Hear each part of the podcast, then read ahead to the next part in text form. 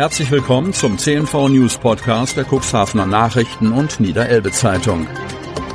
In einer täglichen Zusammenfassung erhalten Sie von Montag bis Samstag die wichtigsten Nachrichten in einem kompakten Format von sechs bis acht Minuten Länge. Am Mikrofon Dieter Büge. Freitag, 3. März 2023. Teil des organisierten Verbrechens Cuxhaven. Was steckt hinter dem Skulpturdiebstahl in Cuxhaven? Das Verschwinden der Figur, die auf dem Friedhof Bockeswalde gestanden hatte, gibt der Stadt und der Polizei weiter Rätsel auf. Es könnte aber einen Zusammenhang mit einer weiteren Tat geben.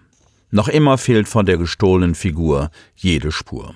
Neue Erkenntnis hat die Polizei noch nicht erlangt, aber laut Stefan Herz, Pressesprecher der Cuxhavener Inspektion, sei der mögliche Tatzeitraum ausgedehnter als zuletzt angenommen.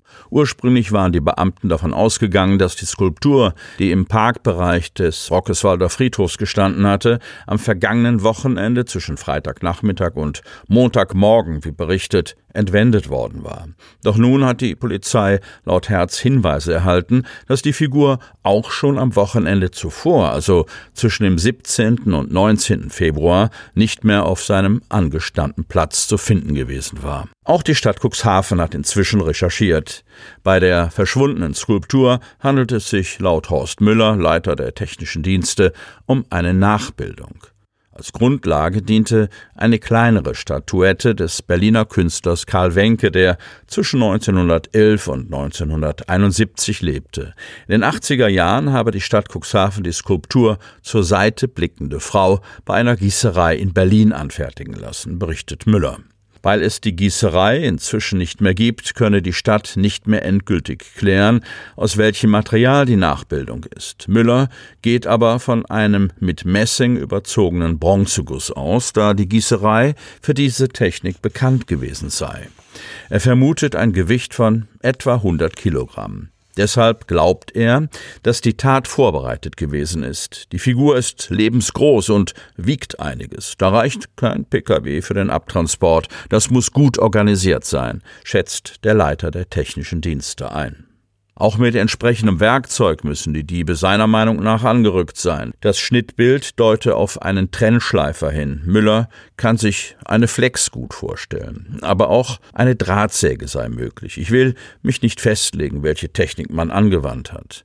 Fest steht aber, oberhalb der Füße, ungefähr an den Knöcheln, hatten die Unbekannten die Skulptur abgesägt. Die Füße stehen noch immer auf dem Sockel. Reifenspuren waren nach dem Verschwinden der Figur auf dem Rasen nicht zu sehen. Aufgrund der Größe von etwa 1,80 Meter und des Gewichts geht auch die Polizei davon aus, dass der oder die Täter die Figur mit schwerem Gerät abtrennten und mit einem größeren Fahrzeug abtransportierten.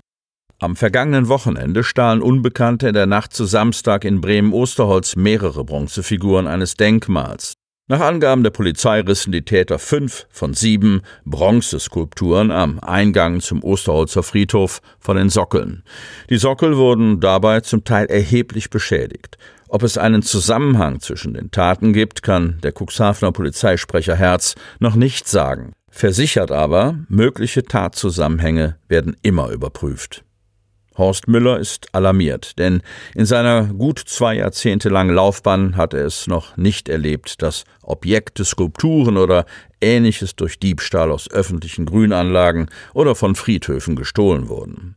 Es war somit schon ein kurioser Zufall, wenn zwei solcher Taten kurz hintereinander in derselben Region verübt worden wären.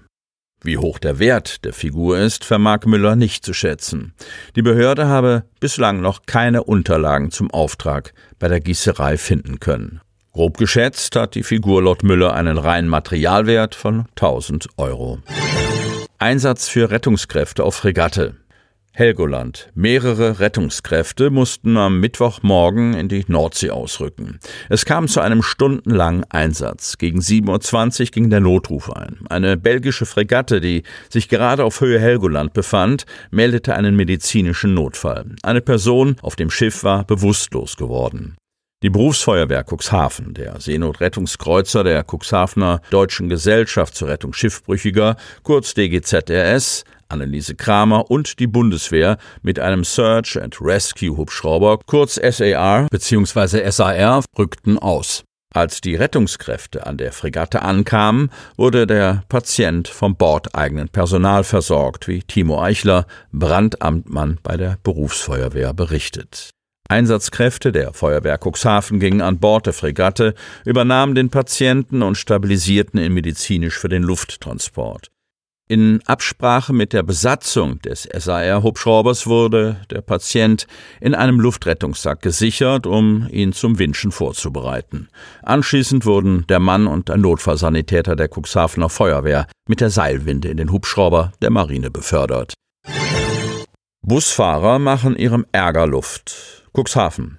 Jetzt streiken die Busfahrerinnen und Fahrer. Am Donnerstag gegen 4 Uhr versammelten sich die Angestellten der KVG vor dem Betriebshof in der Meierstraße, um bis 23 Uhr ihren Ärger kundzutun. Damit kamen sie dem Aufruf der Gewerkschaft Verdi nach. Zwei Tage lang kommt der Busverkehr im Kreis Cuxhaven beinahe komplett zum Erliegen. Auch am Freitag werden die Busfahrerinnen und Fahrer ihre Arbeit nicht wieder aufnehmen.